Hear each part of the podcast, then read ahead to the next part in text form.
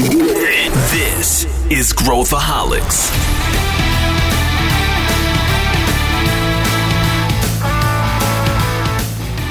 Olá pessoal, aqui é Pedro Van Gertner, CEO da ACE e esse é Growthaholics, o podcast onde a gente fala sobre inovação e empreendedorismo e eu dou continuidade à nossa edição de webinars que a gente está colocando uh, como podcast. Nessa edição eu falo com Marcelo Furtado, CEO da Convênia, empresa que foi acelerada pela ACE, sobre os desafios de liderar no meio dessa crise. Espero que você goste. Vamos, vamos nos apresentar. Vamos começar. Vamos começar você aí, Marcelo. De onde você é? O que, que você faz? O que você come?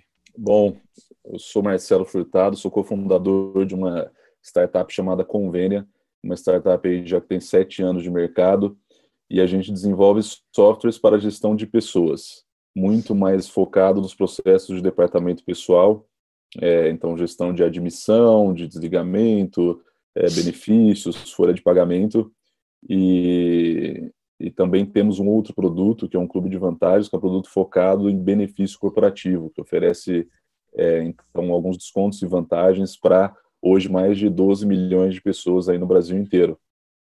É, além disso, também sou mentor na ACE, né, dou mentoria na ACE quando, em alguns assuntos específicos, People é um deles, e sou facilitador do programa de liderança do Google for Startups, né, no antigo Google Launchpad, tem um programa lá, um Leaders Lab, um laboratório de liderança, onde eu também facilito o programa.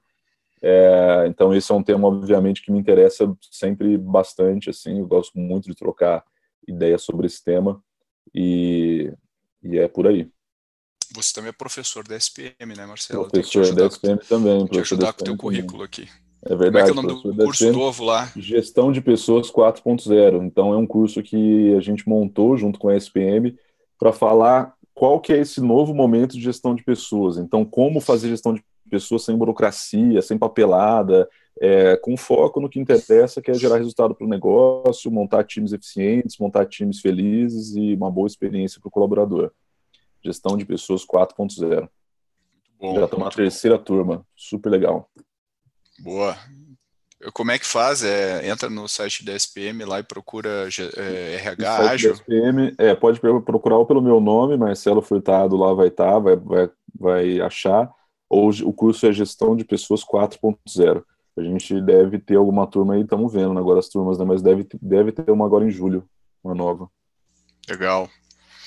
Boa, Marcelo. Eu sou o Pedro Weingertner, sou o CEO da ACE. Uh, a ACE para quem não sabe, é uma, é uma empresa que trabalha com investimentos, né? A gente investe em startups. O Marcelo é uma das nossas investidas aí desde a primeira turma, né, Marcelo? Você foi nosso pioneiro aí, MVP. 01, 01. 01, 01.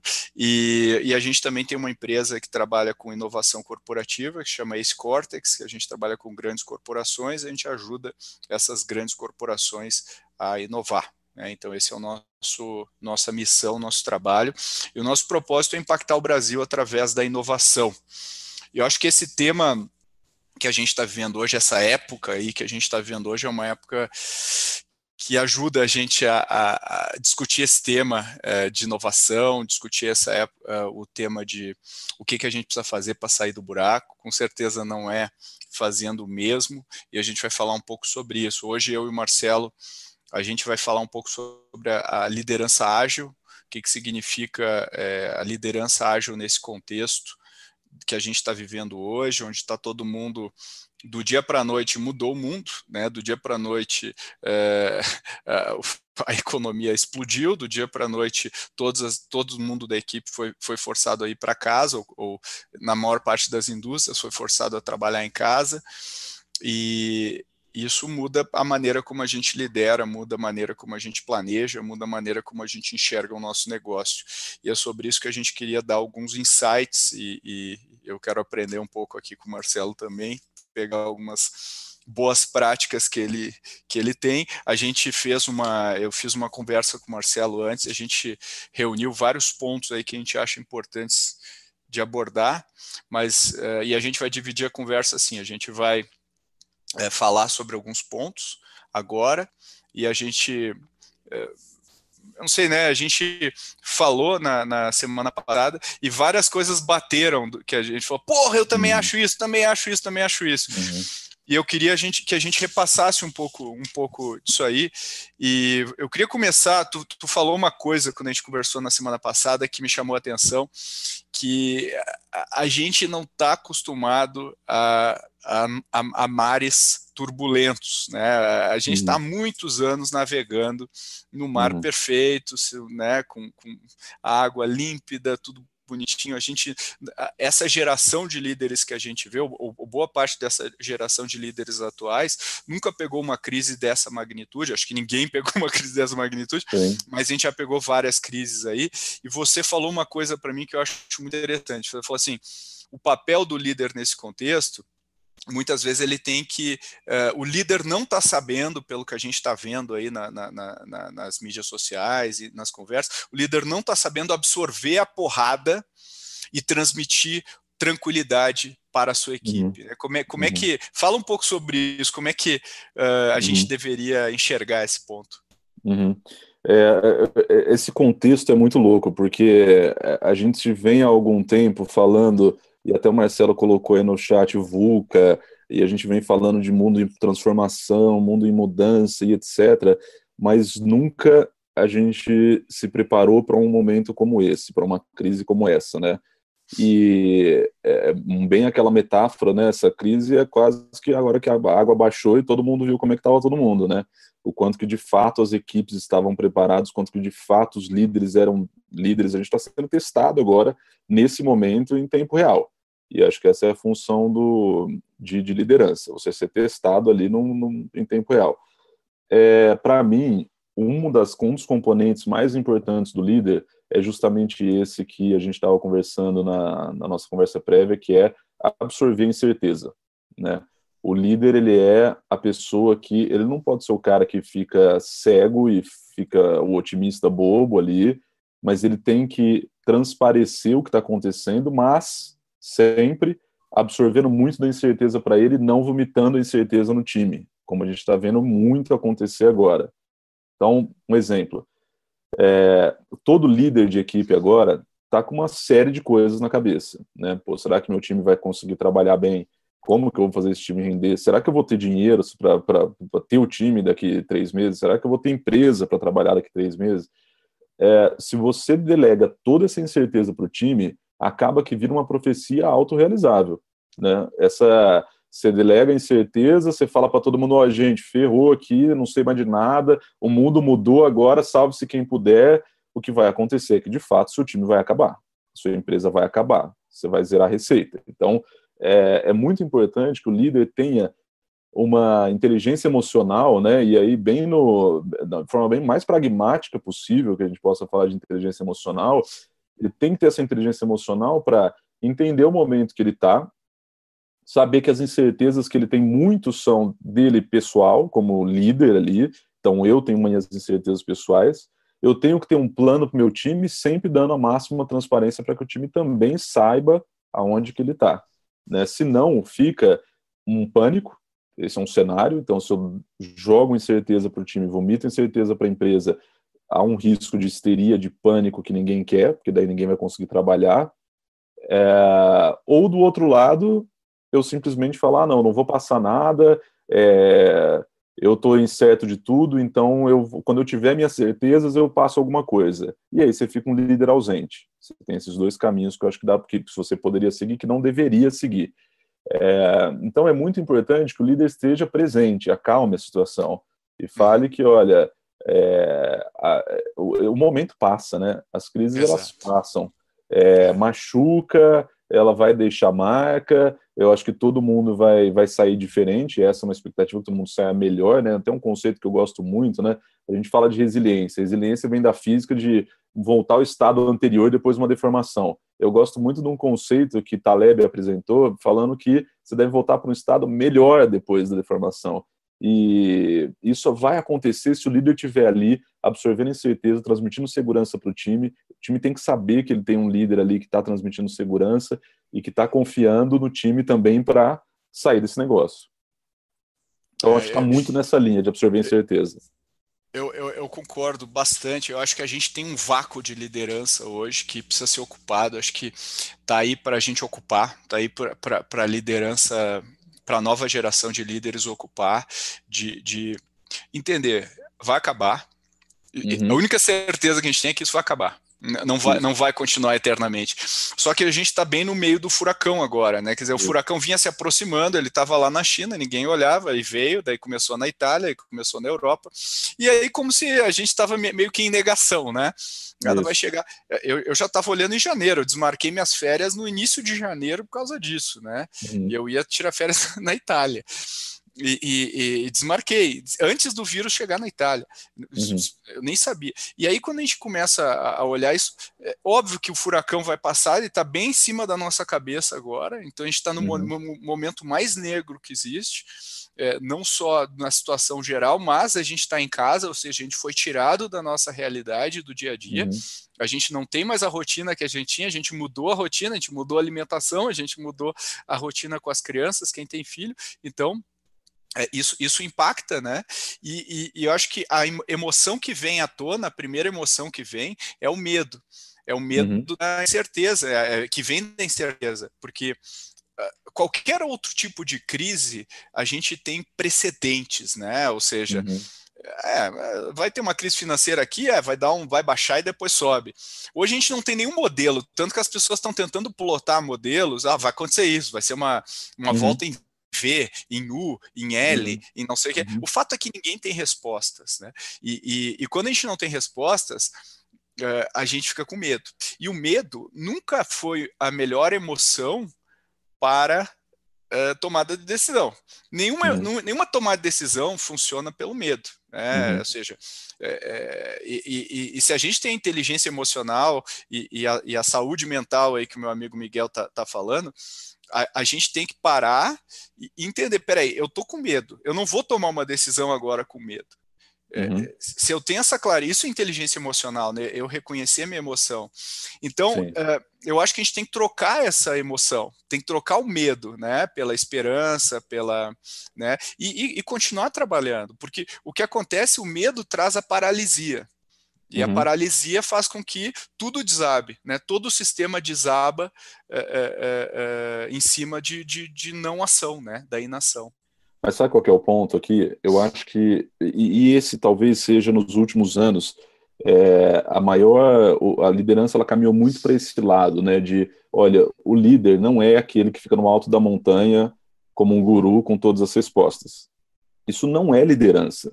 Não a é. liderança tem sido muito mais você fazer o que o seu time faça as perguntas corretas para que eles cheguem nos resultados que, que é melhor para o time.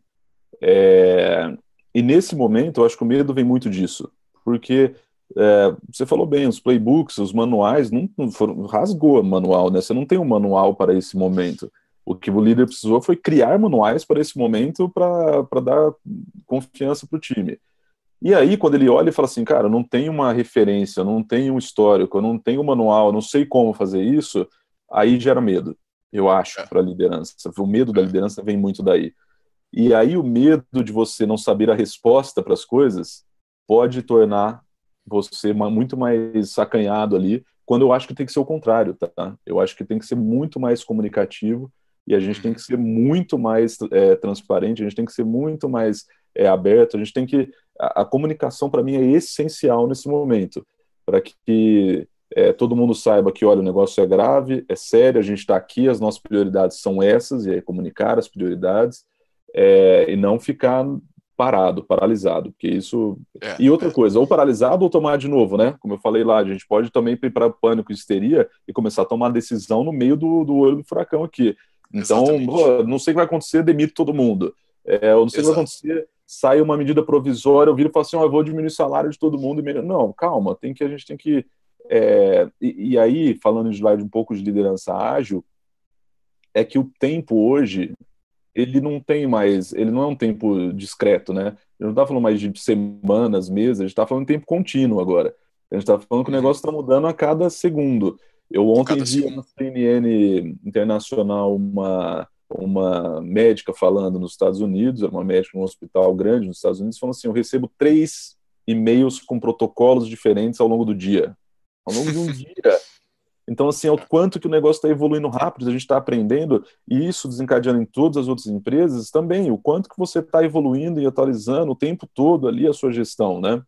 Então, a gente, por exemplo, eu acho que, pra, só para exemplificar também, a gente, no, no convênio, a gente criou um painel de crise com lead indicators, né, que são indicadores chaves que, que vão mostrar um resultado lá na frente, para a gente se antecipar nas ações. Então, é, pô, eu tinha, eu medi alguns desses indicadores há uma semana atrás, não media nenhum desses indicadores, porque não fazia sentido eu medir indicador de conversão por hora do dia. Agora faz, né? Então, é, é importante ter essa calma, ter para justamente a gente passar é, essa calma para o time. E, de é, novo, sim, tem que passar um otimismo idiota, um otimismo bobo. Exatamente, eu acho que é isso. É, e não precisa ter, como tu falou, não precisa ter as respostas. Ninguém vai ter as respostas agora. Nenhum líder vai ter as respostas. Eu acho que o que a gente tem que falar é pensar. Hoje a gente já tem muitos dados. E, e eu acho que o coronavírus é muito legal é, é, sobre esse aspecto, né? Porque é, mesmo com contadores Monteiro, de, é, tu, tu, não tem uma clareza não. dos dados. Tu olha a taxa de morte na Itália e, e, olha a taxa de morte na Alemanha e olha a taxa de morte na Coreia e daí tu começa a inferir coisas, é. né? Não, é isso é porque a idade média da população é, é isso é porque só que isso é tudo são hipóteses isso. que não são comprovadas. Então, por isso mesmo que os líderes, e agora pegando até os líderes públicos, eles também não têm respostas.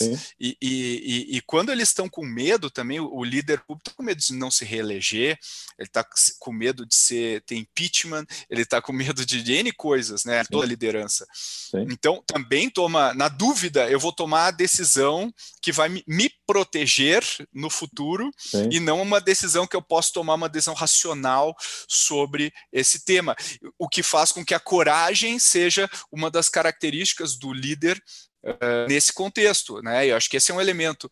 A gente não fala aqui de coragem, mas, porra, é fundamental, é fundamental. a gente ter coragem para tomar as decisões, né? E falar é, opiniões que não são populares muitas vezes, né? Porque Sim. hoje todo mundo fala, alguém fala uma coisa tipo flattening the curve.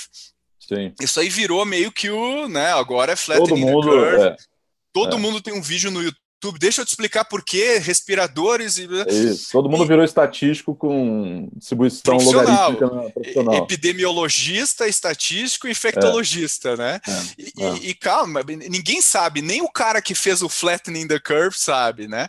É. Então acho que é, é, isso que a gente tem que ver. E, e, aí tem novos experimentos que a gente pode fazer. Eu acho que a inovação vem da experimentação, né? Sim. Ah, mas a gente experimenta com vidas. Então, tem N coisas aí que a liderança vai ter que saber lidar. Não, não, é Exato. simples lidar. Mas, mas se a gente olhar, e eu peguei aqui o manifesto ágil para a gente até balizar, e olha só, um dos quatro valores principais do manifesto ágil, qual que é? Responder a mudanças mais hum. que seguir um plano.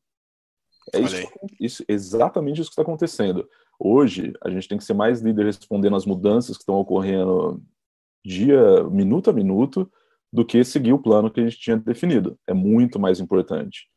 É, diga o mundo, o mundo virou ágil agora, mesmo que ele não queira. É. É, porque quando a gente trabalha com incerteza e, e, e as coisas mudam a cada minuto, eu é. não tenho mais como fazer um projeto waterfall de três meses de como eu vou salvar a empresa. Eu tenho que ir tomando decisões semana a semana, dia a dia, e, e isso traz muita insegurança. Eu acho que talvez seja a prova de fogo da liderança aprender a ser ágil.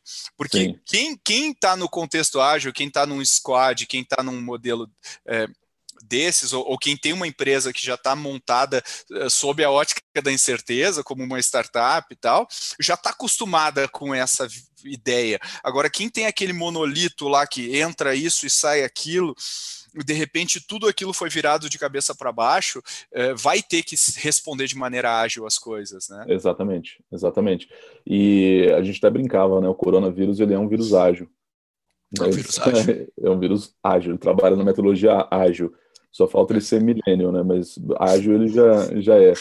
O, eu, eu acho, acho, que, ele é milênio, ele, ele não faz mal para millennials. É, é, uma, uma, é verdade, é verdade.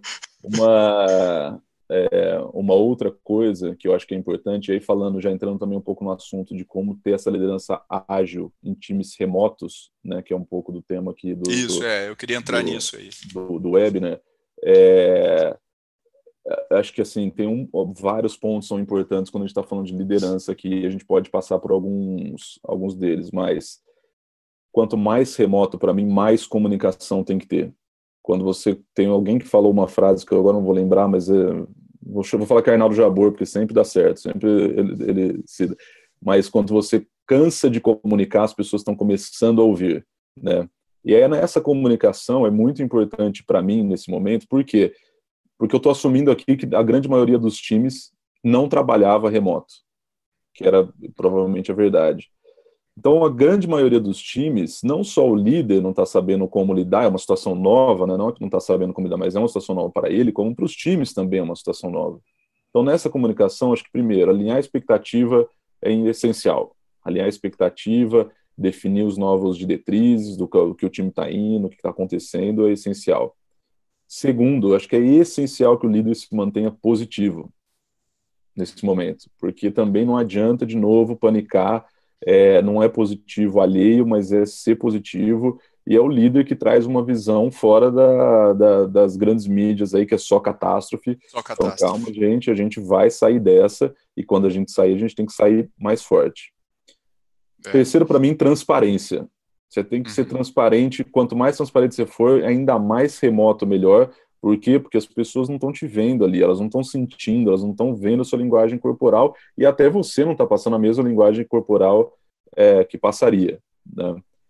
E por último, e eu acho que é essencial é demonstrar empatia, sabe? Porque eu estou falando aqui, não estou falando nada, são itens que eu até separei, mas nada específico, porque é, o que é demonstrar empatia para mim? Se você se coloca na, na, no papel, na, no, no, no, sapato da outra pessoa que está ali, você começa a mudar suas atitudes. Então, a gente aqui no Convênio mesmo, eu, quando a gente começou o home office, no terceiro dia eu falei, eu vou precisar perguntar para todo mundo como as pessoas estão, pessoalmente, porque a gente entrava e falava de trabalho, etc., mas eu via que não era esse o problema. E eu comecei a ouvir coisas como, olha, eu choro, ontem eu chorei o dia inteiro, olha, eu estou preocupado com a minha família que está longe. E o líder ele é importante nesse momento, sabe? Para, no mínimo, ouvir a história. Então, se você precisa agora ouvir um pouco mais do lado pessoal, você tem que ouvir. Se você precisa agora dar mais direcionamento ainda na, na meta, ou no, ou fazer um, um micro gerenciamento do bem, né? Porque micro gerenciamento virou igual coach, agora tudo é ruim. Tem um micro gerenciamento do bem ali, quando as pessoas estão perdidas e você sente que as pessoas precisam de direcionamento, talvez seja bom um micro gerenciamento. O fato é que a empatia, acho que vai resolver muita coisa agora no, no remoto. Então, essa comunicação exacerbada, transparência, eu acho que é essencial nesse momento, porque a gente está aprendendo junto, o líder com o time, e está todo mundo, ah, vamos assumir, na linha de, de ser é, positivo, vamos assumir que está todo mundo bem intencionado aqui, sabe? É, não fica assim, não, tá todo mundo remoto agora, então vou ficar 5 cinco minutos assim, ô, oh, tá aí, tá tudo bem? Aí, é, aí, tá aí? É, você tá aí? Ah, então vamos, liga a câmera aí e tal. É, sabe, vamos dar maturidade hoje agora para as pessoas. A gente, tá, a gente tem que agora evoluir um pouco nessa, é, nessa história de nível de maturidade mesmo. E acho que é isso que a gente pode sair muito melhor.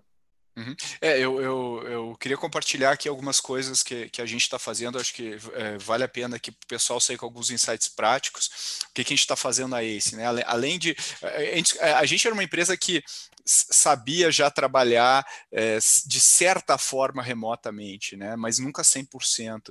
E daí isso nos colocou à, prova, nos colocou à prova bastante. Mas além de usar o Slack ajuda muito na nossa vida, né? A gente consegue colaborar muito com os canais, é, organizando os projetos e tudo mais, facilita muito, além das ferramentas do Google lá que a gente consegue colaborar, e hoje a gente de fato colabora, porque eu não posso chegar para o Marcelo, ô Marcelo, senta aqui do meu lado e vamos Hoje, de fato, a gente tem que usar os recursos de colaboração das ferramentas, com comentários, com fechar o comentário, com abrir. Uh, e aí eu acho que tem o, o, elemento do vídeo, né? A gente é, usa o Meets lá, mas a gente também usa o, o Zoom. E, e, mas assim, é, é, é principalmente a, a, a, manter a comunicação e, e, aumentar, como tu falou. Eu gravo todo dia um vídeo para a equipe, comentando tudo que aconteceu, falando área tal, conversa com a área tal. É importante você se, se, se dialogarem, porque tem uma questão aí importante. Olha que legal aconteceu hoje. Olha o que, que eu estou achando, que, qual que é a nossa visão sobre a crise que está acontecendo. Fiquem tranquilos. Tal pessoa que estava com sintoma já está bem. Uh, outra coisa que eu tenho feito é, é, é, é aquilo que tu falou. Eu, eu, eu falo com pessoas do time individualmente. Aí, como é que você está, como é que está a tua família, como é que funciona, como é... E isso ajuda você também ter uma, uma, uma real situação, porque é, home office no dia 1, ok, no dia 2, no dia 3, no dia, no dia 10, no dia 15 já começa a ter um preço, porque o cara não sai mais de, da sala dele, ele não sai de casa, isso. ele não se exercita, ele não pega sol, isso afeta. Então, uma das coisas que eu acho importante é não jogar todas as rotinas que tinham antes para o céu. Ah, agora é, é, modo de crise. Não, a gente tem uma reunião segunda-feira às 10, a gente vai fazer essa reunião às 10 horas na segunda-feira, porque é uma reunião da rotina, e aí o pessoal se sente uh, mais confortável. Ah, ufa, tem, tem a reunião de segunda-feira traz uma normalidade para o seu dia a dia, né? Traz uma, uma, algo que ele consiga se relacionar. Eu acho que esse é um papel aí que a uhum. gente também tem que ter de, de ajudar a estabelecer uma rotina, de ajudar a estabelecer uma, uma, uma forma de trabalho, né? Isso é, é essencial, porque lembrando que não é um home office normal, isso que a gente está vivendo, né? As pessoas estão presas em casa. Né? Sim, se, o cara não pode ir no parque. No, ela não pode ir no parque, ele não pode, então é muito pior do ponto de vista psicológico. A gente tem muito essa preocupação de quebrar esse negativismo que paira na sociedade. Então a gente está uma coisa que a gente fez que também compartilhando um pouco também do que a gente fez que eu acho que foi que funcionou, porque também a gente faz muita coisa que não funciona, né? Mas coisa que funcionou aqui, a gente criou um ambiente de salas remotas só para falar de assuntos não ligados ao trabalho. Então a gente, o time já, a gente tem uma área no escritório que a gente chama de Starbucks, que todo mundo vai lá tomar café. A gente tem um bar que a gente sempre faz happy hour, a gente tem um karaokê que sempre vai. E a gente criou essas salas, no, que a gente chama de Matrix, é, para a pessoa ir lá, a qualquer momento do dia, ela vai lá e encontra outra pessoa do escritório, ela pode abrir a câmera e almoçar com a pessoa. E a gente está preocupado um pouco com isso também, com, essa, com as pessoas que estão sozinhas em casa, que moram sozinhas, estão lá faz 10 dias, né? É, para aumentar o positivismo, a gente tá, a gente colocou, tá colocando uma série que chama do limão uma caipirinha, que é assim, quais oportunidades que a gente conseguiu ver e já está convertendo com essa crise. Então pode ser que tem empresa que precise mais do nosso produto agora. Então a gente fala, pô, a gente não imaginava que tinha uma oportunidade aqui. A gente está vendo que eh, pequenas coisas, sabe? Olha, a gente conseguiu salvar uma empresa lá porque ela pediu uma renegociação, a gente fez e deu certo. É, até, olha, tinha uma pessoa no escritório com sintoma e não teve, não teve nada. Aí é só notícia boa que a gente tem, que as notícias boas elas também dão um pouco de, de aliviada no humor, no humor geral. Eu, eu, acho, eu acho. E o humor também, né, Marcelo? Acho que o humor. A Gabriela falou, gostou muito do boletim em vídeo aqui que eu mando. É, é, esse boletim aí, só para ser mais específico, chama Diário de um Detento e tem até a musiquinha do Racionais no início, porque a gente brinca né, com, com, isso. Eu acho que o humor é uma das coisas importantes. Eu, eu uh, entro, costumo entrar até nas reuniões que estão acontecendo dos outros times, entro, fico cinco minutos, pergunto como é que eles estão, falo bobagem, é, brinco com, com um ou com o outro e tal, e saio, só para mostrar também que a gente está junto e tudo mais. Uhum. Então, acho que nesse momento, é, é, é, todas essas ferramentas, no final do dia, elas amplificam esse lado humano que a gente que a gente tem que dar. E aí sobre isso, Marcelo, acho que vale a pena a gente pegar um gancho. É, até assim, só um, só um outro detalhe, a gente vai fazer um happy hour agora é, da ACE, um, um, happy hour online. É, a gente na... fez sexta-feira. É, é Cara, então... Foi super legal, todo mundo tomando cerveja nas suas casas, aí de repente um teve a ideia de jogar stop lá num, num aplicativo e começaram a jogar stop, então foi super legal de fazer. Eu acho super interessante. E aí vem uma coisa que, que eu acho que super interessante. Ô Pedro, deixa eu só. Posso só, só para não perder claro, esse. Óbvio.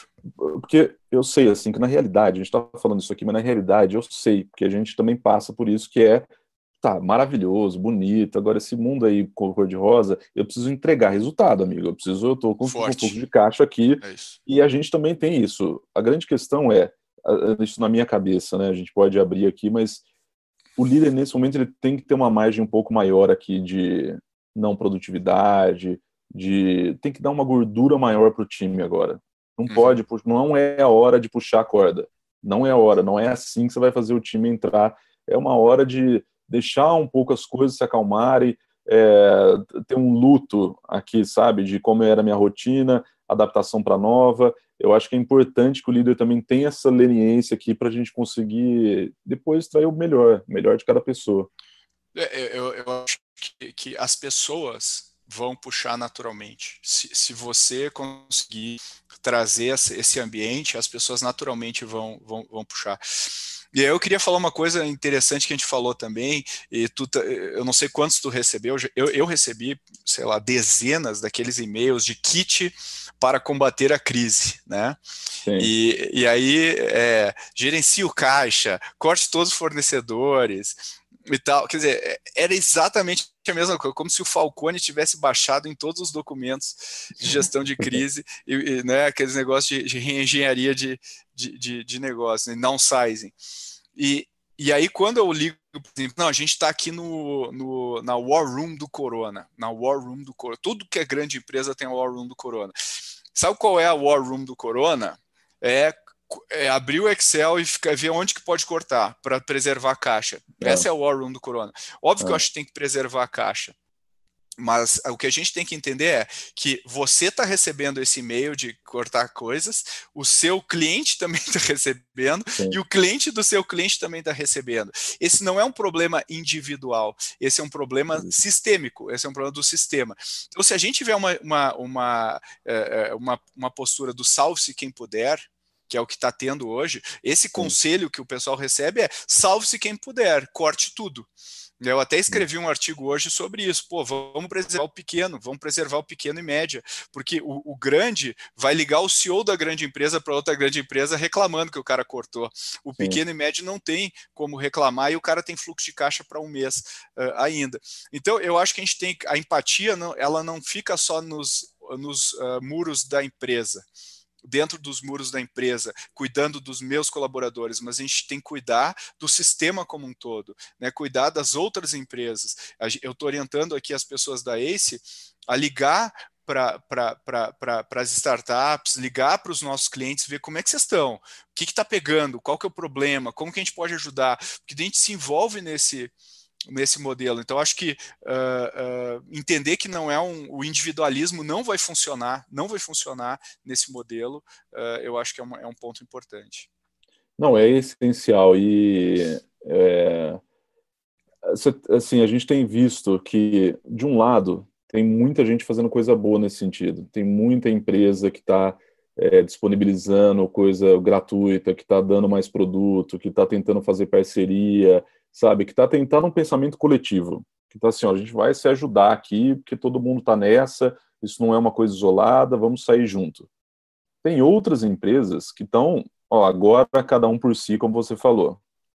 O risco disso é que em economia a gente estudava lá, né, que tem um tipo de inflação que é a inflação inercial, que é aquela inflação que assim, ah, se eu sei que vai aumentar 10% em um mês, eu aumento 12%. O que está acontecendo aqui é o risco inercial. Então, se eu acho que o negócio vai piorar daqui a um mês, eu já pioro já o meu, e aí Isso. eu tento cortar o máximo de custo, e aí o que Exatamente. acontece é o que de fato piora. É a teoria do jogo clássica, né? Teoria do jogo clássica. Eu esperava um pouco mais das lideranças da humanidade aqui para que esse pensamento fosse mais coletivo, né? E eu acho que a gente tem que dar, eu acho que a gente tem que é, fazer a nossa atitude contaminar e não aí não tem jeito, né? Então, se a gente tiver que fazer algo para um, um, um cliente que a gente sabe que está mal, melhorar, vamos fazer, sabe? Não é a hora de agora preservar 100% do caixa, vamos tentar salvar outras empresas. É, tem muita gente que eu estou vendo que vai se aproveitar da situação para negociar a condição sem precisar. Você, ah, deixa eu aproveitar que o negócio está é, tá virando pó e vou tentar renegociar. A gente viu várias empresas em, gigantes né, de, de capital aberto do, do, nos Estados Unidos que aproveitaram a crise e usaram caixa para recomprar a ação delas próprias. Então, assim, a gente não pode ter esse pensamento. Eu acho que se tivesse uma lição de mundo nesse negócio, seria essa: seria a gente pensar é muito mais no coletivo. Transmitindo para o líder, e aí fazendo um paralelo, o líder não pode ser individualista agora e pensar é, em otimizar o indivíduo. Ele tem que otimizar o grupo. O grupo. É, o grupo. É. E isso passa por e, decisões e o sistema, difíceis. E o sistema. É, é, passa por decisões difíceis. Pode ser que isso, não estou falando que a gente vai salvar o mundo, mas pode ser que o líder tenha que sacrificar uma pessoa ali e falar, olha, essa pessoa não, agora não dá mais, é um, tipo, um, mas eu estou no coletivo aqui. Ou pode ser que ela está olhando no coletivo e ela tenha que sacrificar ela de alguma forma. Então, agora é hora da gente pensar no coletivo. Essa é uma, não, é uma, não é uma crise óbvia, não é uma crise de oportunidade, essa é uma crise, acho que, muito mais séria né, do, que, do que isso, então a gente tem que pensar no coletivo. É, o, o, Ricardo até falou, é o individualismo corporativo. Eu acho que é mais do que individualismo corporativo. O Yuval Harari, do que fez o Sapiens, ele escreveu um artigo recentemente e ele falando, poxa, na crise de 2008, o G7 todo se reuniu, montaram um comitê de crise e tal. Na crise do Covid, é, não teve ninguém, é cada um por si. É a Itália tentando um negócio lá, a China tentando outra coisa, o Trump tentando, o Bolsonaro. Ninguém está coordenado. Não tem um esforço global coordenado para combater essa crise, porque se tivesse, pô, são ondas. Ah, então vou pegar o, o respirador aqui levar para outro país. Vai, agora os chineses estão tentando ajudar lá.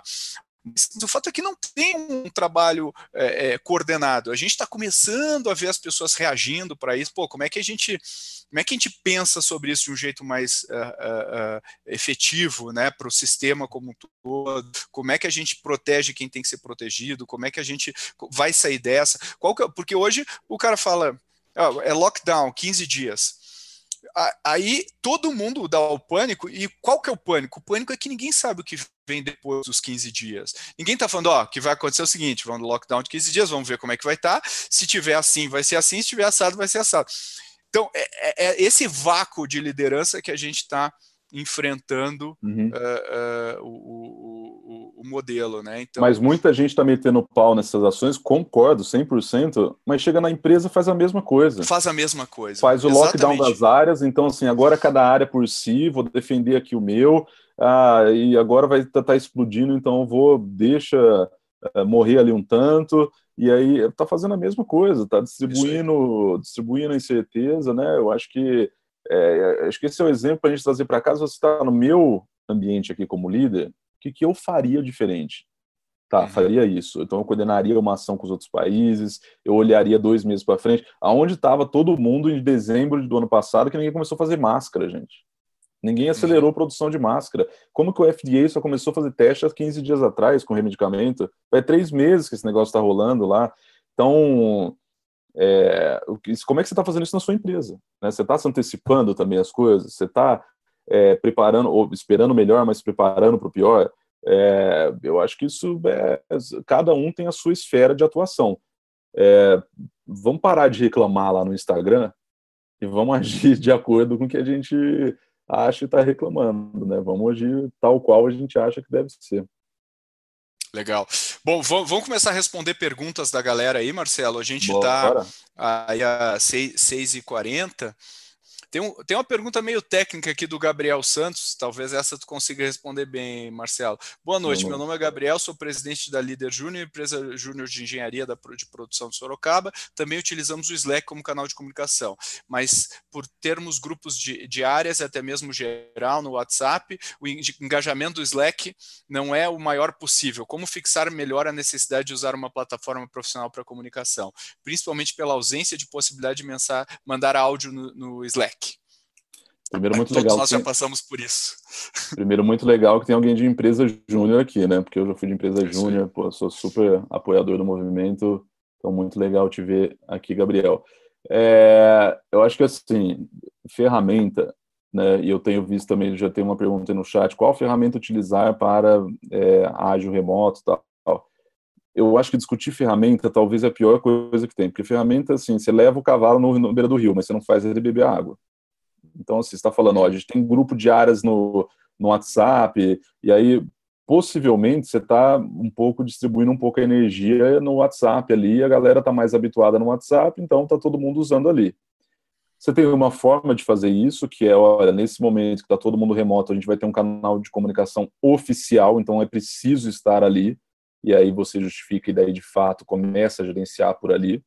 É, a gente aqui no convênio usa o Slack, né? E o Slack, para quem não conhece, é um sistema de comunicação aí, chama um WhatsApp Power para a empresa, né? Mas ele também abre grupo, você pode conversar individualmente, mas é um sistema de chat, em última instância.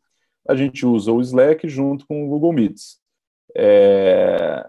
Então, eu acho que é muito desse exemplo ali do que está acontecendo. Tem que entender o porquê que o time está no WhatsApp e não está no Slack, se eles estão sentindo muito pouca necessidade, ou se de fato isso não foi promovido mesmo, foi promovido como canal oficial é, de comunicação do time. Perfeito. Uh, bom, a gente tem uma, essa, essa também é para ti, Marcelo. Estou só te mandando Bora. aqui. Co não, como o RH consegue seguir sendo necessário no trabalho remoto? Não, o RH ele é essencial no trabalho remoto. A Carla, Carla pergunta aqui. Carla, obrigado pela, pela pergunta. Assim, é ótima a sua pergunta, porque ele é essencial. A gente saiu daquele RH é, que fica recebendo ali na mesa né, pessoas e daí fica tirando dúvidas sobre quantos dias de férias tem ou tal, ou resolvendo. O RH, ele que deveria ser a área mais importante agora, para montar esses times, para refazer essas rotinas. Bem-estar do time, né? Como é que eles estão. Isso, bem-estar da galera e fazer as conexões necessárias. Para mim, quem é responsável hoje pela ferramenta para gerir Agile, o ágil, é o RH para mim, não é outra área. Quem é responsável por fazer o plano de contingência, para mim, é o RH. Para acompanhar a métrica do negócio, está acompanhando, é o RH, porque está todo mundo é, em casa agora, em outro, outro formato de trabalho, outra rotina. É, então, eu acho que o RH ele é essencial nesse momento. Só que, só que ele tem que ser outro RH. Outro RH. Então, no momento que a gente está é, falando a maioria das empresas vão cortar contratações provavelmente por algumas semanas. O RH que faz hunting, que faz recrutamento de seleção, que faz prospecção de candidatos, o que, que ele vai fazer? Ele vai parar e falar assim: ah, não, não vou fazer mais nada. Ele tem que aqui se reinventar também. Ele tem que partir para o outro lado, que é entender. E é assim: não tem muito. É o que a gente estava falando antes, né? Tem que agir de acordo com a mudança e não com o plano. O meu plano era esse, mas agora o mundo mudou. O que, que eu, como RH, tenho uma competência essencial para esse momento posso ajudar na empresa? Perfeito. Uma Só coisa que o Gabriel falou, o Gabriel falou assim: ah, como que eu faço para ter um engajamento no Slack? Pô, o RH deveria estar trabalhando nisso, numa empresa que tem um RH. Perfeito. É, e o Slack é uma coisa assim, imagina, o cara nunca trabalhou no Slack, né? A equipe nunca trabalhou no Slack. É agora que vem o, o home office, todo mundo tem que trabalhar no Slack. Então é uma ferramenta, tem uma curva, né? Ela não vem do é, não é imediatamente que eu vou me acostumar com o Slack. A gente demorou algum tempo para abrir mão do, do do, do WhatsApp, mas uh, uma vez você entrando na lógica da ferramenta, ela fica muito, muito fácil, né? Isso. Uh, e aí tem uma pergunta que é a recordista, que, que é o Lucas, que pergunta, como eu meço a agilidade do meu time? Quais indicadores utilizo para gerenciar essa performance? Como que eu meço a agilidade do meu time? Essa é uma boa pergunta. Essa é uma boa pergunta. Na verdade, você não mede a agilidade, você mede... É a entrega, você mede um pouco de resultado ali. É é, a, a, gente não está preocupado aqui, é, mas essa é uma excelente pergunta, tá? A gente é uma tá preocupado aqui, a pergunta que eu... É, a gente está muito menos preocupado com a velocidade que o carro está indo, mas mais preocupado com para onde ele está indo aqui e se a gente está mais perto ou mais longe da história. Então, se eu tivesse que traduzir nessa metáfora, é, pô, vamos lá, a gente está aqui em São Paulo, vamos imaginar, a gente está indo para BH. Beleza. Como que eu quebro a saída para BH em micro etapas aqui que eu consiga medir se eu chego ou não? Ah, então a próxima etapa é a cidade X. Eu não sei qual cidade está no meio do, de São Paulo BH, mas cidade X. Beleza. A hora que eu vou, eu caio na cidade Y. Isso é ágil. Você fala assim, e agora que eu caí na Y? Você refaz a rota. Então, acho que é, a gente tem que estar muito mais preocupado com a entrega, muito, muito mais preocupado com esse output que o time está entregando e aí talvez essa entrega também agora tenha que levar um pouco em consideração a questão emocional da história, né? É, menos comando e controle e mais delegar para o time, time, nós temos esse caminho, lembra da comunicação, transparência, temos esse caminho, etc. E aí você vai conseguir medir a distância para esse fim aqui e não a é. baixa velocidade. E aí acho que os indicadores, né? Acho que vale a pena assim, pensar em poucos indicadores que consigam responder grandes perguntas, né? Consigam responder perguntas de rumo do teu negócio. Então, o que tu quer é, é que, que esses indicadores comuniquem a direção que você está tomando na empresa, para que eles norteiem todas as conversas que você vai ter com o seu time. Peraí, isso aqui está ajudando a mover a agulha no indicador tal? Não, então não vamos fazer. Então, nessas horas, é muito importante você ter clareza do que, que você quer antes de sair medindo tudo. E eu acho que agora o Agile e sprints e tudo mais é bem menos importante do que uma liderança muito presente, do que uh, foco, do que direcionamento e permitir com que as pessoas consigam uh, uh, testar, experimentar. E eu acho que é um, é um momento que a gente está vivendo hoje. E você né? sabe, eu, Lucas, que nessa sua segunda parte da sua pergunta, eu acho que para mim é o mais difícil. Que assim, quais indicadores Difícil. eu utilizo? É. Isso é mais difícil. Parece óbvio, parece fácil, mas é o mais difícil. É, eu quero, eu desafio aqui vocês a pensarem em três, eu não vou falar nem três outros indicadores que não seja receita no seu time atual é muito difícil, né? Você pensar o que, que de fato impacta no meu negócio. Por que, que é difícil isso? Porque isso passa por uma questão existencial de para onde eu quero ir, o que, que eu quero ser. Faça isso pessoalmente. Né? Se você não tem um time hoje, faça pessoalmente. Fala assim, quais são os três indicadores da minha vida aqui é, que influencia? Que não é dinheiro na conta, não é salário. Três outros Legal. indicadores. É difícil, né? Você ter um Legal. propósito e um destino, para mim, é o mais difícil juntando essa pergunta, se eu posso só juntar aqui duas, Pedro, que é como medir a produtividade do time à distância. Vai lá, vai lá. É, aí é que tá, porque é, a gente tem que entender o que é a produtividade para você, o que é você, o que, que você quer, onde você Isso. quer chegar. É, vou dar um exemplo aqui bem, bem basal aqui. Vamos imaginar que a gente tem um time de atendimento, tá? Um time que abre e fica respondendo chamados ali, tickets no, no sistema. Eu poderia falar assim, não, eu quero medir produtividade, eu quero saber aqui se ele está lá disponível. Então vou medir, fala aí a hora que você entra, a hora que você sai, a hora que você vai. Eu quero medir sua produtividade, porque eu não estou mantivendo, então preciso saber que você está lá disponível. É uma coisa. Mas isso é o que me interessa. O que me interessa é eu ter um cliente bem atendido. Então talvez eu tenha que medir tempo da primeira resposta e tempo de conclusão. E aí eu tenho que medir também quantos tickets ele está respondendo para saber se ele está sozinho, se ele tá, precisa de mais gente quando você começa a partir para os desafios objetivos do time, começa a ficar mais óbvio o indicador. Mas é importante que ele esteja vinculado a muito mais resultado e não a produtividade é, individual. Deixa que as pessoas é, as pessoas vão saber trabalhar, sabe? As pessoas Isso. vão ter maturidade para saber trabalhar. A gente tem que ter Acredite nas pessoas. Isso. Legal. O Luca da FEGES, Federação das empresas júniores, ó, tu queria empresa júnior, agora lotou aqui, boa, ó, Marcelo. Boa. É, quais são as boas práticas de transparência e comunicação dentro de, dentro de ó, meu filho está chegando aí, tá gritando aqui. Quais são as boas práticas de transparência e comunicação dentro de squads e dentro da empresa como um todo? Então, acho que, é, bom, acho que dentro, dentro de squads, eu acho que é, comunicação uh, sem filtro uh, a todo momento entre as pessoas, especialmente se você está trabalhando no mesmo projeto, é muito importante criar esse, esse ritmo né, de comunicação, essa, essa fluidez e de feedbacks muito rápidos, muito sinceros, uh, muito objetivos sobre como, como as pessoas estão. Eu acho que é mais importante criar um time primeiro do que esperar a produtividade do time sem ter criado, com certeza o Marcelo tem vários insights sobre isso aí, mas acho que isso reflete na empresa como um todo, porque uma, eu acho que dentro do squad tu, tu, tu, tu, resolve primeiro, e aí como que um squad vai falar com outro squad, vai falar com a diretriz da empresa, que vai, aí entra a, a, o papel da liderança da, da empresa como um todo, né? Sim, eu vou voltar na metodologia ágil, um dos manifestos, um dos quatro valores do manifesto ágil, Aliás, é, sim, se a gente está falando de ágil, gente, é, leiam o tal do Manifesto Ágil, que é onde começou tudo, assim, ao invés de ler os livros depois... Vamos colar, vamos colar no chat aqui. É, boa. Mas um dos quatro valores é indivíduos e interações mais que processos e ferramentas. É essencial isso aqui, porque a transparência, né, se ela, o, o que ele tá, o, que, o manifesto fala assim, é muito melhor eu ter contato aqui, interação com quem está fazendo, do que eu ter uma ferramenta, um processo, tal, tal. Então, é, tem que ser transparente o tempo todo. Para mim, essa para mim, por que, que tem que ser transparente? Tá? Isso não é ser transparente só porque o, o Trump é milênio e tem que saber, não. Porque se a gente está falando de maturidade de time, eu estou falando que eu quero confiar nas pessoas, elas precisam ter informação para conseguir tomar as decisões ali melhores no momento. Esse é o ponto da transparência. A transparência vai no limite que você quer dar para o seu time.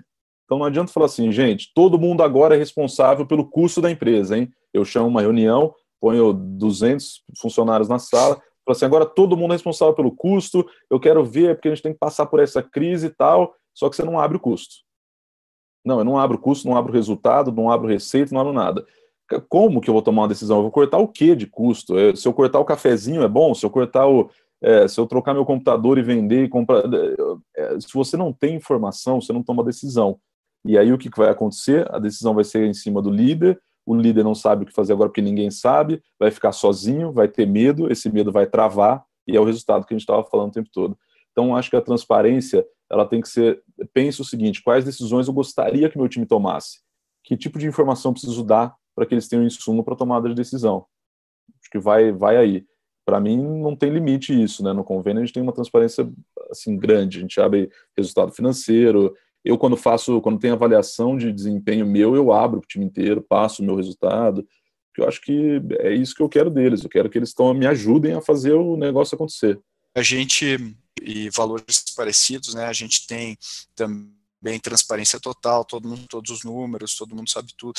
Então, eu, eu, acho que é isso, é a gente conseguir ter essa, essa transparência e comunicação, e aí tem uma, uma questão de você saber como lidar com seus reportes, né? Saber não microgerenciar, é, acreditar mais nas pessoas e trazer as pessoas certas, porque não adianta fazer tudo isso se não tem o, o, o time certo, né? Uh, eu, eu, acho que isso, isso mata um pouco a resposta também da, da, da Vitória aqui, da presidente da Bioprox Júnior, empresa júnior de engenharia de bioprocessos da Unesp. Aí vamos para vamos a próxima aqui, que é o, o, o, Queria saber a opinião de você sobre a nova medida provisória do governo. Ela é Ótimo. é eficiente pelo ponto de vista da gestão de pessoas dentro das empresas, no, no quesito de sobrevivência delas nesta crise? E aí, Marcelo? Ótimo, ótimo. Esse, vou começar a ter a resposta assim. A gente está mudando, tem medida provisória todo dia, tem mudança na regra trabalhista todo dia. Inclusive para ajudar, a gente criou um portal totalmente gratuito com as últimas informações sobre a regra trabalhista. Então você fala assim, o que está valendo agora, nesse momento, não importa o Twitter do Bolsonaro, é o que está valendo, o que foi publicado tal, no Diário Oficial.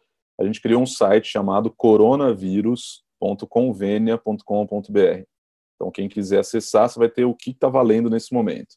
Porque até a própria medida provisória, ela, ela foi publicada e ela já parece que tem um artigo que será revogado. Bom, minha opinião sobre a medida provisória. Eu acho que a gente está num momento de exceção aqui nessa história. A medida provisória, ela vem quase que tratar de alguns assuntos que já era uma demanda acho que da gente, de, da iniciativa privada, para uma reforma até trabalhista. Então, a gente está vendo um pouco de é, flexibilização de condição de trabalho, é, é coronavírus.convênia.com.br, Natália. Vou colocar aqui. Então, a gente está vendo flexibilização da, da, do, da forma de trabalho, a gente está vendo. Porque não adianta falar assim, não, é, eu vou permitir que o, as empresas demitam com FGTS menor. Não vai, não vai diminuir, vai aumentar a demissão. O que vai acontecer é que você vai contratar mais, que você vai ter mais segurança para ficar. Então, acho que é muito importante para as empresas é, que elas tenham um cenário agora que permita elas terem mais segurança de caixa. Porque eu acho que, na tendência de você ficar num cenário pior, as empresas vão jogar seguro. E se você não tem um governo atuante colocando dinheiro no mercado, falando que vai ter algo é, que vai favorecer um pouco as empresas, que vai permitir. Porque imagina o seguinte: na cabeça do empresário, ah, legal, agora está todo mundo trabalhando de casa. Se eu tomar um processo da empresa inteira falando que está trabalhando de casa? Então o governo precisava regulamentar essa história do, do que eles chamam de teletrabalho, do, do trabalho remoto. Ah, mas e se eu precisar demitir gente porque o cara não tem férias e aí ele precisa tirar, eu, seria melhor eu tirar dar férias para ele. Então regulamenta. Agora você pode dar férias sem período aquisitivo vencido. Ah, e se eu tiver que cortar uma, um custo aqui na empresa, né? Se eu tiver que falar que não, não tem como, não consigo pagar minha folha inteira. Pô, é melhor eu falar que ele pode cortar o salário X% por algum tempo, ou é melhor eu fazer ele demitir essas pessoas? Então, na minha opinião, é claro que eu acho que tem muita evolução ainda, eu acho que nós vamos ter várias medidas provisórias ainda nessa, nesse momento, mas no, minha, no, meu, no meu modo de ver, é uma boa medida, é uma medida que demonstra boa intenção do governo, que o governo está atuante, que o governo está olhando é, e tentando ajudar de alguma forma, da forma que E veja, eu acho que a medida provisória e as outras medidas para iniciativa privada, especialmente na área trabalhista, elas estão muito no sentido de tirar o Estado da frente. Ela está no sentido de, ó, deixa eu diminuir o meu papel aqui, deixa eu cobrar menos encargo, deixa eu diminuir um pouco a, as minhas regras aqui que, que travam a contratação. Ele está tirando o Estado da frente. Então, acho que é, é um ponto de vista bom. Agora, tem que evoluir, né? As coisas acho que vão evoluir ainda mais. Marcelo, a gente já está chegando no final aqui do nosso tempo. Eu vou sortear uma, eu vou sortear, não, vou escolher uma pergunta que eu, que eu gostei aqui para a gente encerrar. Bora. Eu acho que tem, tem, tem coisas legais aqui para a gente falar que é quais são as lessons learned, as lições aprendidas disso tudo que estamos passando? Quais serão as mudanças comportamentais e estruturais? Acho que essa é uma pergunta muito importante Nossa. que a gente pode, pode responder, tentar, né? Responder, eu não sei, né? Mas tentar responder para o Rodrigo Santiago aqui. Boa, Rodrigo. Eu acho que assim, que eu, eu, ainda estou aprendendo lição, tá? Eu acho que não teve, eu não colocaria no passado uh, o que, que a gente está aprendendo ainda nessa história é, é que, primeiro, todo mundo falava que a gente estava conectado, etc, etc, e eu acho que a gente não estava pronto para esse negócio de trabalho remoto, menos... É, o Fabrício, ter álcool gel em casa sempre foi uma lição aprendida. Estoque acho, e papel higiênico. É, eu acho que a gente tem visto cada vez mais essa questão individualista, e eu acho que esse é um aprendizado grande, que a gente estava o tempo todo conectado, conectado, mas no fundo ninguém estava conectado de, na real, é, e eu acho que de mudança estrutural, eu tenho, eu tenho duas visões aqui. Eu tenho uma visão muito otimista e uma visão menos otimista. A visão menos otimista é que o esquecimento salva a humanidade. E eu acho que daqui seis meses, depois de passar essa história, depois de seis meses, a gente vai estar fazendo coisas que eu acho que a gente faria, já estava fazendo antes. É, prova é que as crises vêm e vão, né? E a gente depois faz algumas coisas é, de novo da mesma forma. Por outro lado, eu acho que isso está levando muito assim a, a sociedade como um todo pensar o quanto que a gente está vulnerável. Né? Uhum. Se a gente está vulnerável, cada vez mais a gente vai ter que estar tá mais junto para estar tá mais forte. Junto, não nesse momento fisicamente, eu digo, mas as ações vão ter que ser mais coordenadas. A gente não vai poder pensar é, num ponto, no, negócio mais individualista possível, porque você vai ver, Rodrigo, assim, no nosso mercado de tecnologia, você vai ver que o manual que existia vai ser quebrado, aquele manual assim de eu vou gastar todo o dinheiro do mundo aqui, não, pode gastar. A empresa vale um bilhão, só que é um unicórnio, tal, tal, tal. Mas quanto tem de receita? Não interessa quanto tem de receita. Toma aqui 200 milhões de reais e torre esse dinheiro para fazer mercado. Isso, isso é uma realidade de pouquíssimas empresas. Pouquíssimo tempo. Pouquíssimas é, e, empresas. É. E esse mercado agora vai mudar, porque o que esse cara vai fazer agora quando tudo virou pó? Será que ele aguenta agora dois, três meses sem, sem receita? Agora eu acho que os, os negócios que são, que eles falam as zebras, o negócio aqui que a gente brinca internamente que a gente é, é DNA de barata, que não morre. Que é esses negócios, eu acho que. Eu tenho um artigo de 2015 falando que a empresa brasileira não deveria ser unicórnio deveria ser um camelo. Porque a gente. Só que o mundo agora, tal que o Brasil já vivia um pouco mais, claro que mais grave. Então eu acho que a gente vai, vai passar por essas mudanças estruturais de meu, a gente tem que ter empresa mais sólida, a gente tem que trabalhar mais o coletivo, a gente não pode ter um pensamento tão individualista, sabe? A gente tem que ter mais maturidade. Falando de liderança, não é possível que a gente não tenha maturidade para liderar um time remoto, sabe? Então, eu acho que vai ter discussão assim: será que esse meu time é bom? Será que eu formei um bom time? Essa, essa é uma discussão. A outra discussão é: será que eu sou um bom líder? Os, os, quem está no time? Né? Teve uma pergunta em algum momento: pô, mas se meu líder não foi assim, o que, eu faço? Eu tenho, vai ter discussão também: pô, será que meu líder ele confia em mim? Acho que não. Não quero mais esse líder. Então, eu espero que a gente saia por esse caminho, que a gente reflita e, e, e filosofe um pouco. Né? Acho que a filosofia é, deveria deveria trazer esse pensamento. Você sabe, vamos, nós vamos até 11 da noite se eu continuar aqui, mas eu só vou, vou tentar fechar rapidamente. Eu tinha, eu tinha uma coisa na minha cabeça que faltava filósofo no mundo. Faltava filósofo porque a gente focou tanto em profissões como administrador, engenheiro, médico, advogado, etc., que ninguém pensa mais na sociedade. Todo mundo executa playbook, todo mundo executa manual. E cara que ficava lá na Ágora Antiga, na Grécia, sentado, e que montou a democracia, que inventou essa história, tudo não existe mais. Talvez agora, todo mundo trancado dentro de casa por um, dois meses aí, talvez a gente filosofe um pouco mais e tomara que saia com ações práticas, né? Que todo mundo seja um pouco mais coletivo e mais real.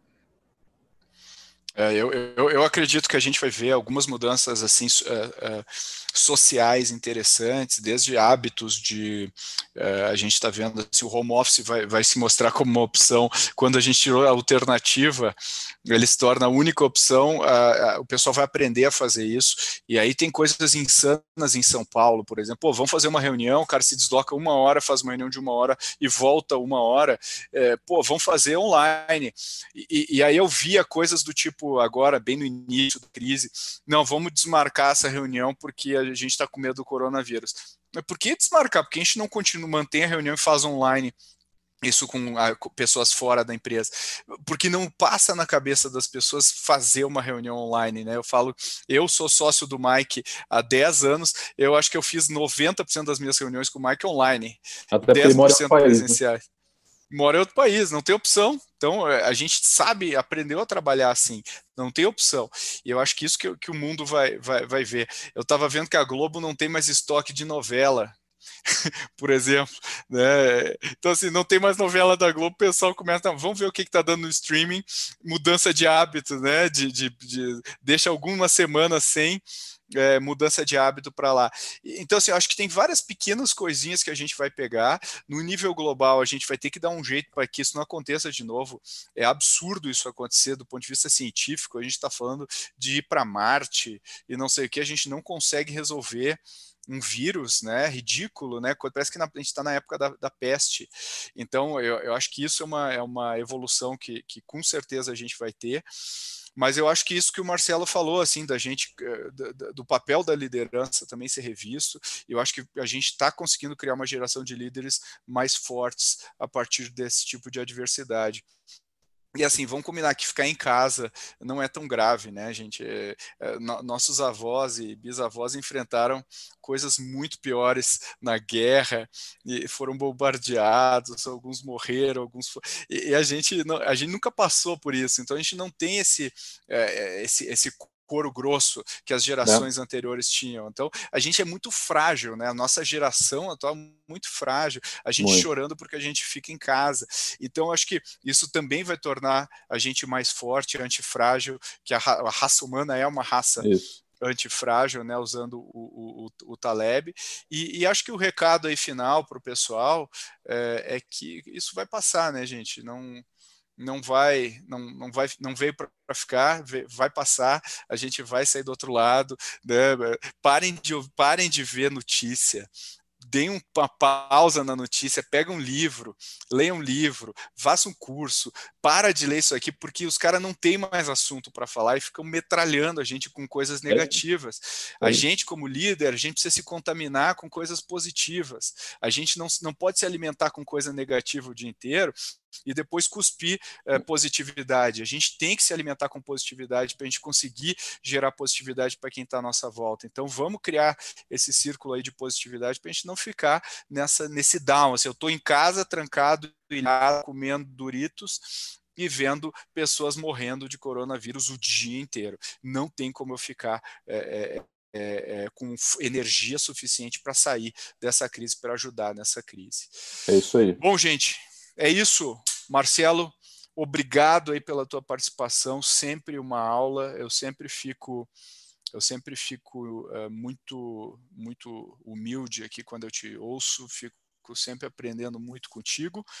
Uh, espero que tu estejas bem. O, o Marcelo, na, na, última, na última epidemia, ele pegou H1N1, né? Foi um dos pioneiros aí do H1N1, Eu né? Sou um com a sua família inteira. Sou um early, early adopter. Então, Espero que não aconteça o mesmo com o coronavírus, mas eventualmente vai acontecer com todos nós, dependendo dependendo da, da, vacina, mas eu queria só convidar todos vocês, a gente no dia 25 de março, se você gostou desse webinar, a gente vai fazer um webinar sobre uh, como que a gente pode inovar com startups e como startups, especialmente voltado para grandes corporações ou para ou, ou para startups, enfim, uh, que queiram falar sobre isso, eu vou falar, o, o, o Marcos Figueiredo, CEO da High Technologies, que é, é, é uma empresa que tem um teste de coronavírus, ele conseguiu criar um teste de coronavírus com hardware, e, e enfim, é, é uma história super legal. E o Arthur Garuti, que também é sócio da ACE, a gente vai falar de coisas muito bacanas aí no dia 25 de março. Não percam se você gostou desse, desse episódio. A gente vai fazer ainda bastante coisa, porque a gente sabe que esse é o momento da gente espalhar essa mensagem aí. E a gente conta com todo mundo aí que ouviu, que eh, tanto no YouTube quanto no, no Zoom, que também transmita isso aí para suas equipes e para frente. Tá bom? Valeu, galera.